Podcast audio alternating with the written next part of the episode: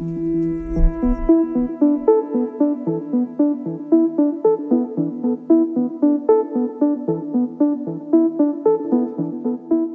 und herzlich willkommen zu Volle Energie voraus, der Podcast zur nachhaltigen Transformation der Energiewirtschaft. Ich heiße Janina Mengelkamp und ich bin in dieser Folge eure Gastgeberin. Es geht in diesem Podcast um die großen Trends der Energiewende und insbesondere um die Frage, warum Gründerinnen und Gründer mit neuen Ideen und spannenden Geschäftsmodellen für die Energiewende so wichtig sind. Dieser Podcast ist Teil des Projekts Setup, ein Projekt, mit dem das Bundesministerium für Wirtschaft und Energie die deutsche Energieagentur DENA beauftragt hat. Mit dem Programm sollen Startups dabei unterstützt werden, mit ihren innovativen Ideen die Energiewende voranzubringen. Mehr Infos zum Setup gibt's später. Damit starten wir direkt in unser Thema heute.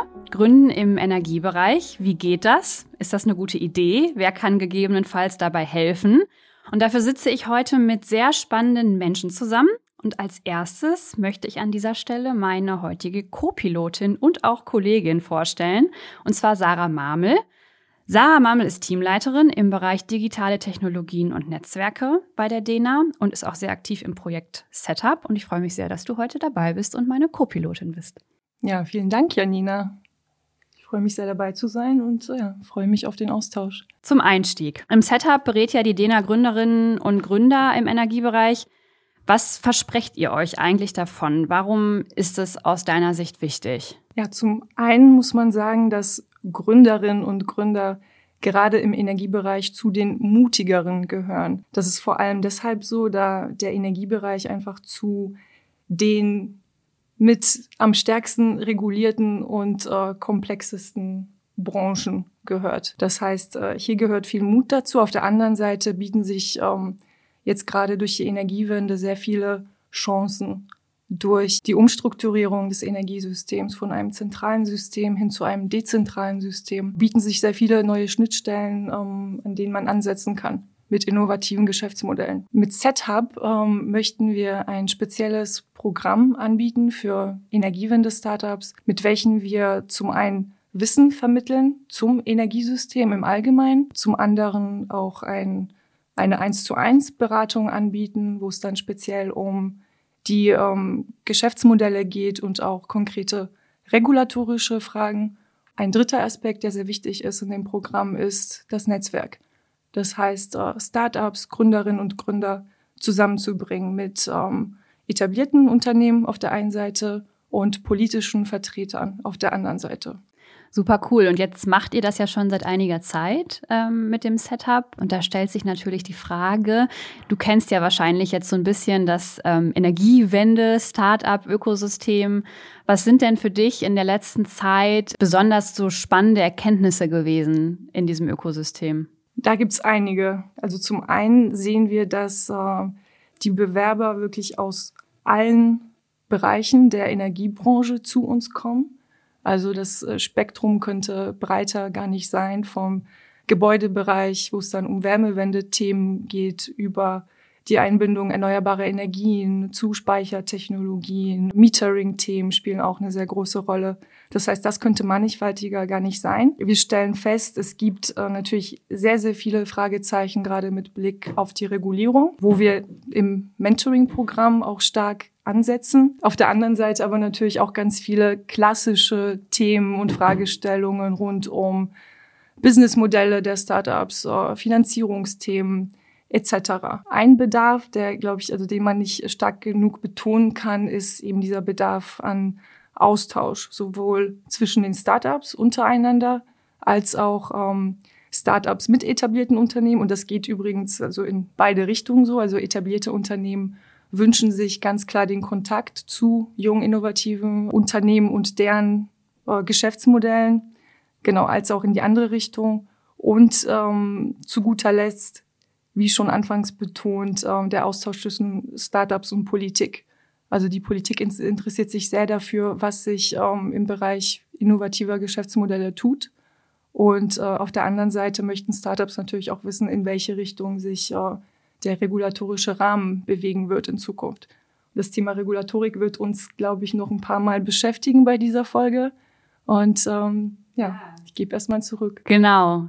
Ähm, super spannend und das ist äh, gewissermaßen der perfekte Übergang, denn wir sitzen hier ja heute nicht nur alleine, sondern wir sind zu dritt. Und ich denke, wir freuen uns beide sehr, dass heute Fabian Reetz bei uns ist. Fabian Reetz ist Co-Founder und Geschäftsführer bei Everyone Energy. Er war bis vor kurzem in der Stiftung 100% Erneuerbar aktiv. Er ist freier Berater. Er ist Mitglied im Young Energy Professionals Network des World Energy Council. Also ähm, ich würde mal sagen, dein, äh, dein LinkedIn-Slogan, wie ich gelesen habe, das Schweizer Taschenmesser der Energiewende, der ist auf jeden Fall äh, sehr, sehr passend und entsprechend äh, freuen wir uns, dass du heute bei uns bist, Fabian. Ja, vielen Dank für die Einladung. Besonders spannend ist natürlich jetzt für uns, du hast selber im Energiebereich gegründet vor noch gar nicht allzu langer Zeit.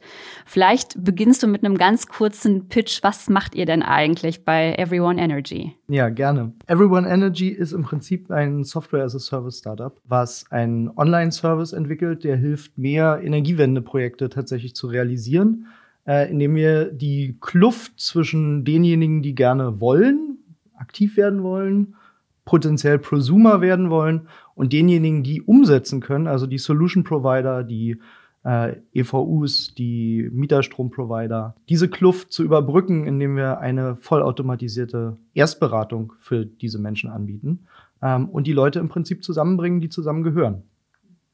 Genau, das ganz kurz in a nutshell. Cool, wir haben jetzt gerade ja schon gehört, äh, Regulatorik spielt auf jeden Fall eine große Rolle. Dazu kommen wir auch gleich nochmal. Grundsätzlich gilt, glaube ich, der Energiesektor jetzt nicht unbedingt als der allereinfachste für eine Neugründung. Was hat dich denn damals dazu motiviert? zu sagen, ich mache das trotzdem. Ja, ja, das stimmt. Der Energiesektor ist alles andere als einfach, weil eben sehr, sehr stark durchreguliert. Äh, Gerade der Strombereich ist die kritischste aller Infrastrukturen. Ohne Strom geht gar nichts mehr, keine Telekommunikation, kein Wasser, kein gar nichts. Entsprechend ist natürlich auch die Gesetzgebung bemüht darum, dass das alles so läuft, wie es zu laufen hat und entsprechend äh, stark ist es durchreguliert. Was hat uns dazu bewegt zu gründen? Eigentlich hatten wir gar nicht vor zu gründen, äh, um ehrlich zu sein, sondern es ist ja so, dass Everyone Energy quasi hervorgegangen ist aus einem Projekt, was wir bei der 100% Erneuerbar Stiftung gemacht haben äh, wo es darum ging, herauszufinden, wie kann man denn die gesellschaftliche Praxis hinsichtlich erneuerbarer Energien verändern, beschleunigen. Eben nicht nur immer zu schauen, was muss die Politik tun, sondern wie kann man auch bottom-up mehr Bedarf, mehr Nachfrage schaffen. Und wir haben da alle möglichen unterschiedlichen Sachen ausprobiert, von mache äh, ganz innovative Projekte, die sich so am Rande der regulatorischen Legalität bewegen und bereite das medial auf. Ähm, und Everyone Energy ist letztendlich ein, ein Nebenprodukt dieses Projekts gewesen, weil wir haben am Ende festgestellt, okay, was die Energiewende in der gesellschaftlichen Praxis sehr hemmt, ist eben, wie kompliziert sie ist. Das zeigt sich alleine daran, wenn ich jetzt als ganz normaler Mieter oder meinetwegen auch Eigentümer einer Wohnung in Berlin in einem Mehrfamilienhaus einmal irgendwie google, äh, Solaranlage auf Mehrfamilienhaus, dann habe ich nach zwei Minuten keine Lust mehr. Selbst als jemand, der sich mit Energiewende auskennt. Ähm, wenn ich mir jetzt aber vorstelle, dass wir bis 2030 klimaneutral werden wollen, es gibt ja einige Städte, die das tun, dann müssen wir wirklich in die großen Zahlen, dann müssen wir eigentlich auf jedes Dach eine Solaranlage bringen, in jeden Keller eine Wärmepumpe und die Ladesäule vor die Tür. Und das schaffen wir eben nicht, wenn es so kompliziert bleibt. Und Everyone Energy ist sozusagen aus dieser Erkenntnis entstanden, dass wir eine bessere Beratung brauchen von den Leuten, die aktiv werden wollen und sie besser zusammenbringen müssen mit denen, die Projekte realisieren können. Und das geschieht halt nicht, indem ich 100 Seiten lange Papiere schreibe mit ganz vielen Fachbegriffen, sondern das passiert so, dass ich die Menschen dort abhole, wo sie sind, dass ich sie an die Hand nehme, dass ich sie Schritt für Schritt in diesen Prozess mit einbinde ähm, und eben nicht mit Fachbegriffen bombardiere und sage hier, das sind die 100 Optionen, die es gibt, such dir die, die du brauchst, sondern dass man das gemeinsam findet. Und wir haben einen Weg gefunden, wie wir quasi all diese Fragen, die es dafür zu klären gibt, regulatorischer Natur, gesellschaftsrechtlicher Natur, aber auch technische Belange. Ist mein Dach geeignet, ja oder nein? Wie groß ist das eigentlich? Das alles im Prinzip in so einer Art großen digitalen Entscheidungsbaum zu überführen, der äh, jetzt in der, in der Startup-Sprache im Backend äh, wohnt und dort sozusagen unsichtbar für die Nutzerinnen und Nutzer ist. Und das Ganze zu kombinieren mit einer ganz einfachen Nutzeroberfläche, die mich dann dort Schritt für Schritt durchleitet und mir dann am Ende sofort eine Beratung dazu gibt, was ist denn in meinem Fall mit meinen Präferenzen eigentlich die richtige Option jetzt für mich und mir dann gleich noch zeigt, wer kann mir das realisieren. Super spannend. Um, ähm, wenn du nochmal zurückblickst auf die Entstehungsgeschichte von Everyone Energy, was war die größte Challenge für euch? Also die größte Challenge ist, glaube ich, auf der einen Seite, dass der Markt gerade noch dabei ist, sich zu konsolidieren. Ich habe ja gesagt, es ist immer noch wahnsinnig schwer, solche Projekte zu realisieren. Gerade im städtischen Umfeld, gerade wenn es darum geht, jetzt nicht das klassische Einfamilienhaus mit der Garage vor der Tür, wo ich ganz einfach nur mit mir selber ausmachen muss, äh, was passiert da. Gerade im städtischen Umfeld haben wir viel Mehrparteienhäuser ähm, und da ist es so, dass die Lösungen, die es da gibt, dass die ne, noch eine ziemliche Nische sind und dass die ganz spezielle Voraussetzungen teilweise brauchen, auch heute noch, um realisierbar zu sein. Da geht es dann um eine Mindestgröße einer Anlage, aber auch um zum Beispiel eine Mindestgröße einer Liegenschaft. Also wie viele Mietparteien habe ich denn da eigentlich drin? Wir gehen tatsächlich davon aus, dass es eine Konsolidierung in diesem Markt der Solution Provider auch geben wird, vor allem dadurch, dass die auch ihre Prozesse standardisieren, digitalisieren und dadurch solche Schranken, die es heutzutage noch gibt, die viele gar nicht auf dem Schirm haben. Gerade im politischen Umfeld wird sich ja häufig nur mit den ganz großen Fragen beschäftigt, was aber dann am Ende im Feld passiert, das fällt häufig hinten runter. Dazu gehört auch das Thema Fachkräftemangel. Wer installiert mir denn am Ende dann meine Ladesäule oder meine, meine äh, Solaranlage? Da sehen wir aber gerade, dass sich da viel, viel tut in diesem Markt. Und diesen Aufwind wollen wir natürlich auch weiter selber beflügeln, indem wir eben helfen, dass die richtigen Kundinnen und Kunden bei den richtigen Solution Providern landen und deswegen sozusagen dieses ganze Feld ein Stück weit sortieren, vorsortieren und dadurch effizienter machen für alle. Und äh, du meintest, äh, ihr, ihr merkt oder habt das Gefühl, dass sich da richtig tut äh, im oder richtig etwas tut im Markt.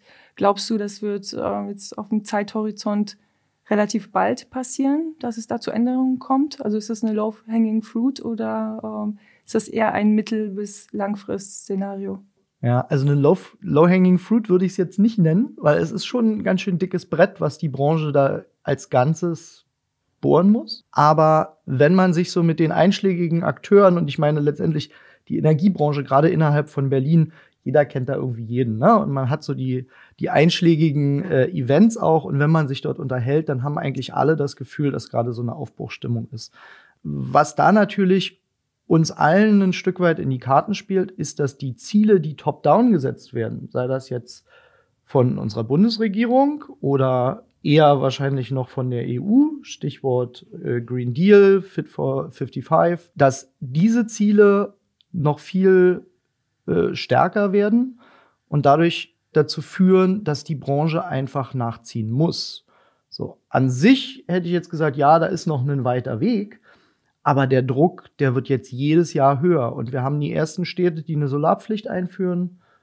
Berlin ab 2023, Hamburg, Mainz. Gestern hat Baden-Württemberg äh, die Solarpflicht für Neubauten beschlossen. Das heißt, wir haben da ein Riesenmomentum. Das heißt, wir haben Ziele, wir haben aber noch relativ wenige Maßnahmen, wie wir die tatsächlich erreichen können. Ich glaube, das ist gerade noch so ein, so ein Knackpunkt. Aber das das muss jetzt passieren und zwar bis 2030, weil das, sonst haben wir ein Problem äh, auf einer politischen Ebene auch. Und dann wird's äh, Strafzahlungen und äh, sonst was geben. Von daher bin ich da sehr zuversichtlich, dass das geschehen wird. Hattest du bisher ähm, in dieser Gründungs, auf dieser Gründungsreise sozusagen so Erfolgsmomente, wo du das Gefühl hattest, ey, wir machen genau das Richtige, wir sind genau zur richtigen Zeit am richtigen Ort? Ja, voll. Ganz viele ganz viele. Sonst äh, würde man das, glaube ich, auch so nicht durchhalten, weil Gründung ist natürlich schon auch ein bisschen stressig. Also ich glaube, was total schön ist, wir haben ja, wir sind ja vielleicht nicht insofern das, das Standard-Startup, als dass wir sagen, hey, wir haben jetzt hier eine tolle Technologie irgendwie aus der Uni mitgebracht oder so, oder wir machen jetzt Blockchain und suchen eine Lösung für, suchen ein Problem für eine Lösung, ähm, sondern bei uns lief es ja andersrum. Wir haben ja mit einer Problemanalyse angefangen äh, und haben uns dann über ganz viel Testen, Prototypen bauen, wieder testen, mit Nutzerinnen und Nutzern sprechen, dort rangetastet an das, was wir heute machen.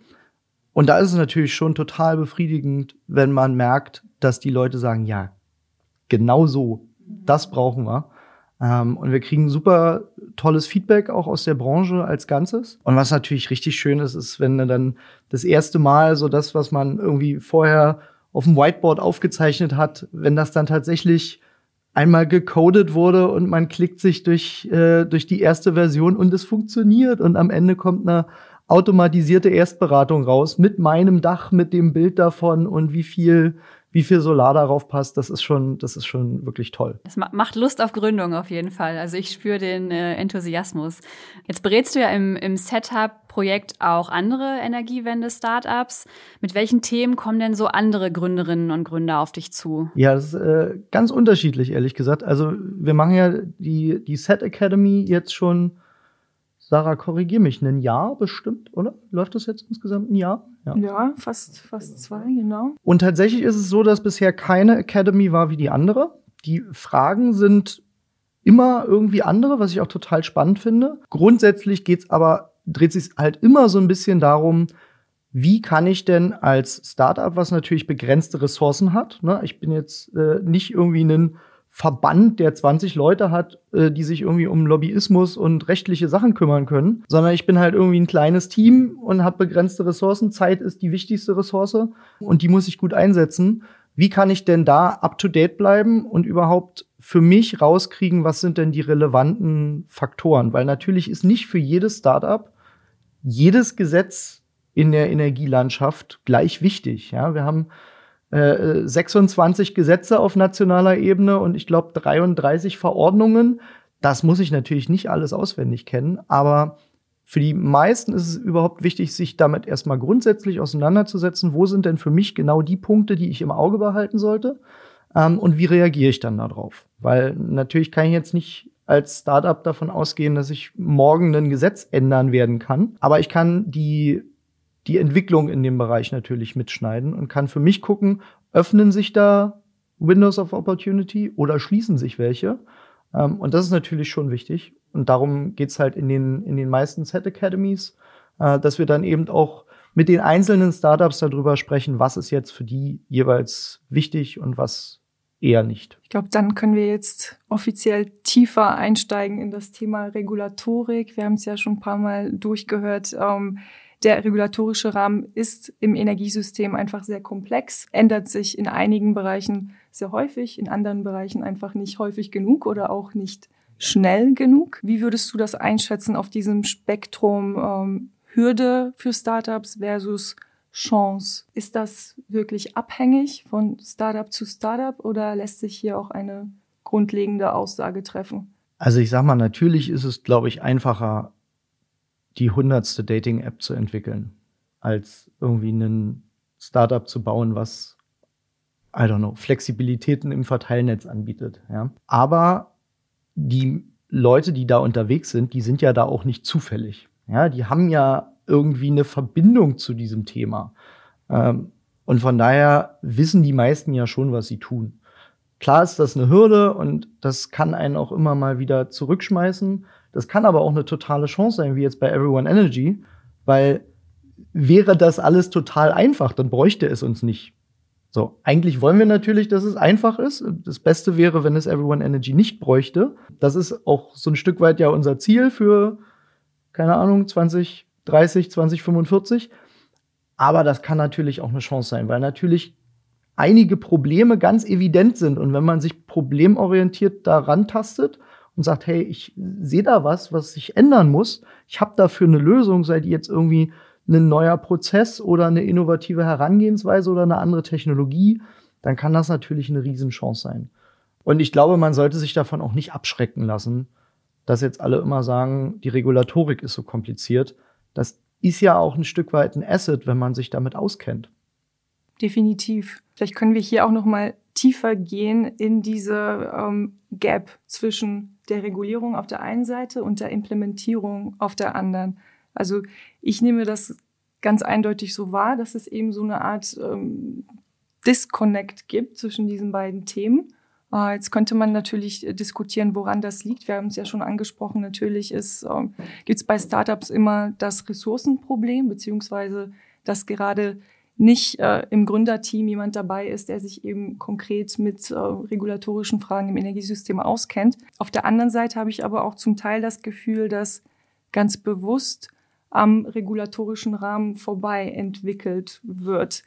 Und äh, die Frage, die ich mir oft stelle, gibt's, äh, also was ist die Motivation dahinter? Gibt es zum Teil auch vielleicht einfach diesen gewünschten disruptiven Charakter, dass man sagt, okay, ähm, die Politik macht zwar was, das geht uns aber nicht schnell genug und wir ähm, machen jetzt einfach mal das große Ding, auch auf die Gefahr hin, dass es einfach äh, ja, nicht angewandt werden kann im Energiesystem.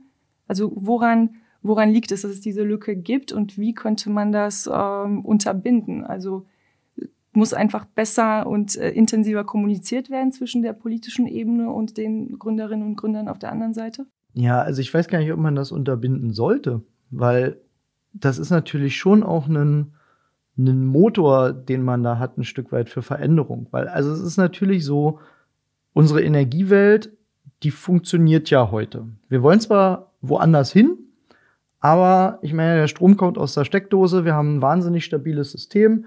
Eigentlich könnte man sagen, ist doch alles fein. Und die Akteure, die daran momentan beteiligt sind, denen geht's ja gut in diesem System. Und die haben natürlich eine gewisse Tendenz dazu, äh, Beharrungskräfte aufzubringen. Nur ist es so, dass Startups ja wenig sich miteinander koordinieren und jetzt ihre, ihre Interessen äh, gemeinsam und artikuliert der Politik gegenüber äh, herüberbringen können. Ähm, wenige Startups sind in Verbänden drin, weil das für die meisten einfach noch zu früh. Äh, sie haben sich vielleicht selber noch gar nicht so richtig gefunden, haben noch die ein oder andere Richtungsänderung vor sich. Äh, nichtsdestotrotz ist es natürlich so, dass diese disruptiven Elemente, die du gerade angesprochen hast, dass die natürlich schon auch ein Treiber der Veränderung auf politischer Ebene sind, weil die kriegen medial viel Aufmerksamkeit. Deswegen will ich diesen Disconnect gar nicht wegnehmen, weil es braucht ja irgendwie so den Splitter im Fuß der Politik, der da immer irgendwie zwickt und zwackt und einen dazu treibt, dann doch weiterzugehen als das, was die klassischen Akteure in der Energiewelt tun würden. Tatsächlich ist es ja aber so, und darüber haben wir ja auch in der, in der Set Academy viel gesprochen, dass viel, was die, das tatsächliche Doing in unserer Energiewelt angeht, gar nicht unbedingt so auf der politischen Agenda steht, ähm, sondern sich dann in Branchenstandards zum Beispiel niederschlägt. Und da ist es so, dass halt teilweise wirklich seit Jahrzehnten die gleichen Personen am Tisch sitzen und darüber entscheiden, wie denn zum Beispiel die Marktkommunikation in den nächsten Jahren aussehen wird. Und das ist was, wo ich immer sage, das haben ganz wenige nur auf dem Schirm, aber eigentlich ist das so ein bisschen das Betriebssystem der Energiewelt.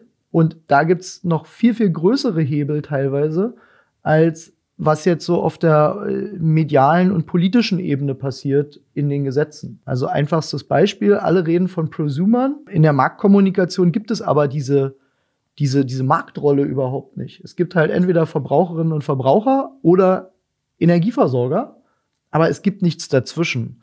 Das heißt, man hätte alleine damit mit diesem Branchenstandard, mit dem alle miteinander telefonieren sozusagen, hätte man einen riesen Hebel für die Energiewende, um dann zum Beispiel Startups zu helfen, die Peer-to-Peer-Trading realisieren wollen. Ja, das scheitert teilweise nicht an Gesetzen. Es gibt kein Gesetz, was sagt, Peer-to-Peer-Trading ist verboten, sondern es ist einfach sozusagen in den ganz konkreten Regeln, wie man miteinander Energie Wende oder Energiewirtschaft betreibt, ist das nicht vorgesehen momentan.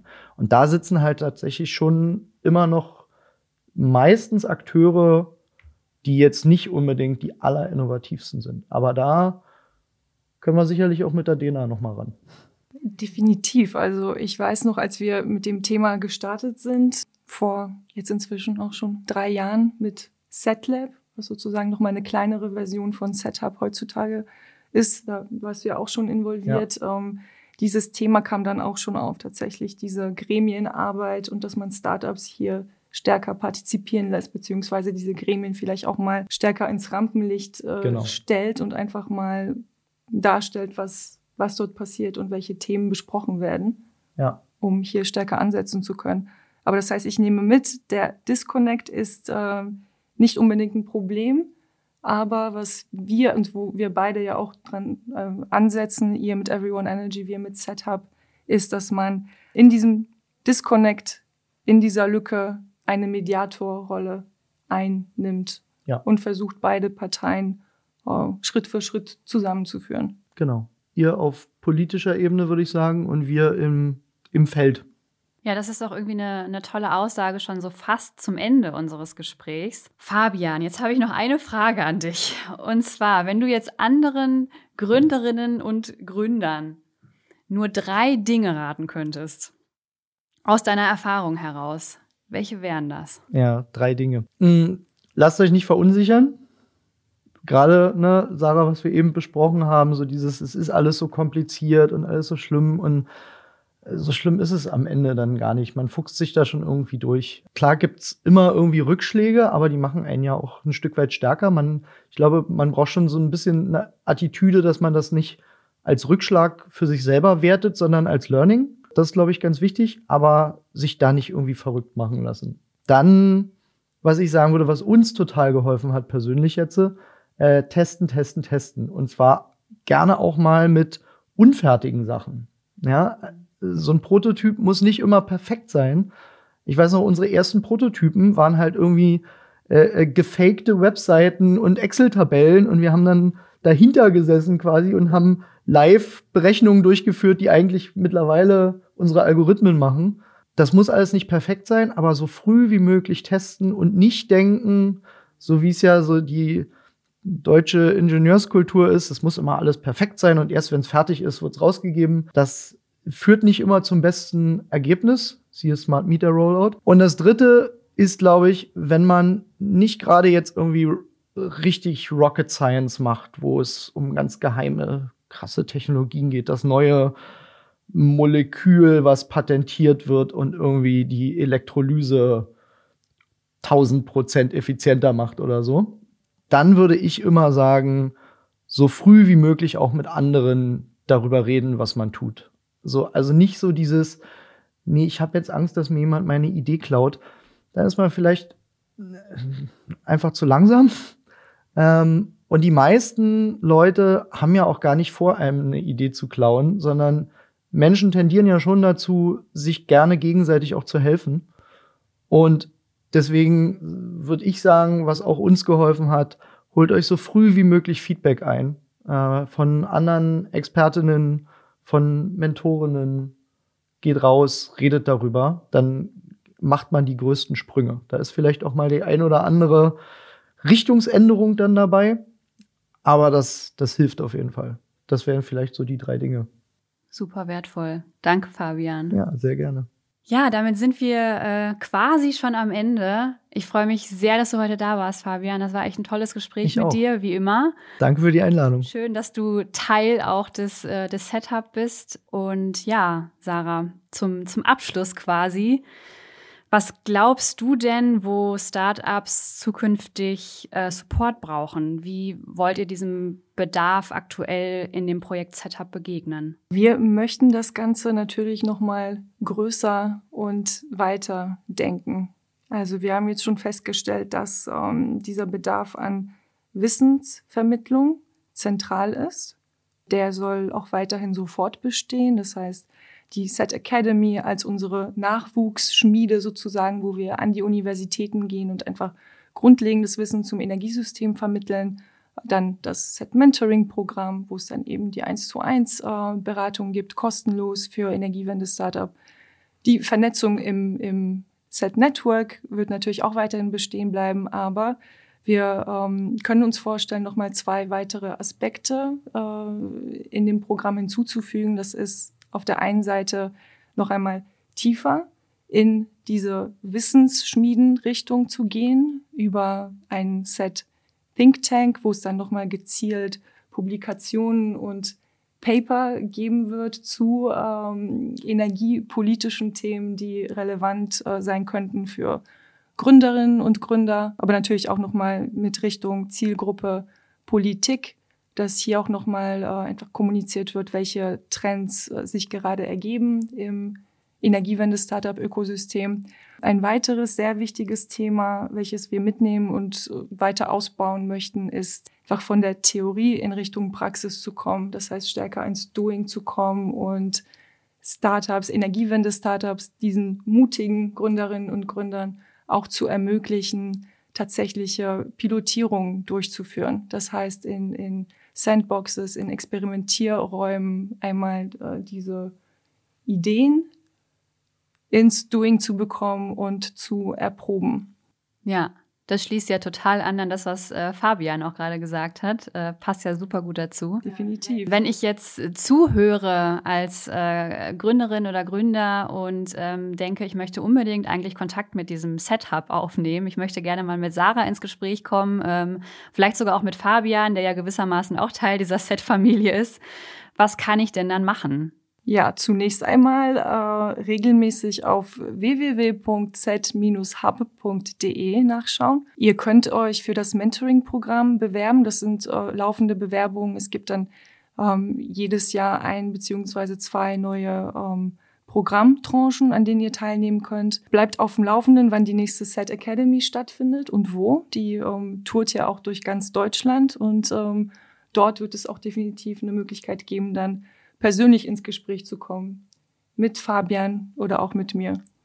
Und ja, ich freue mich auf all das, was noch kommt. Toll, Sarah, vielen, vielen Dank, dass du heute dabei warst, dass du meine Co-Moderatorin warst. Ähm, es hat mir sehr viel Spaß gemacht mit dir.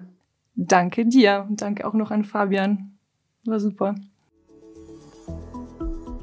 Ja, und damit vielen Dank, dass du bei dieser Folge Volle Energie voraus dabei warst. Wenn dir der Podcast gefallen hat, dann freuen wir uns sehr, wenn du ihn teilst, wenn du davon erzählst. Und weitere Infos findest du unter www.set-hub.de und in unseren Show Notes.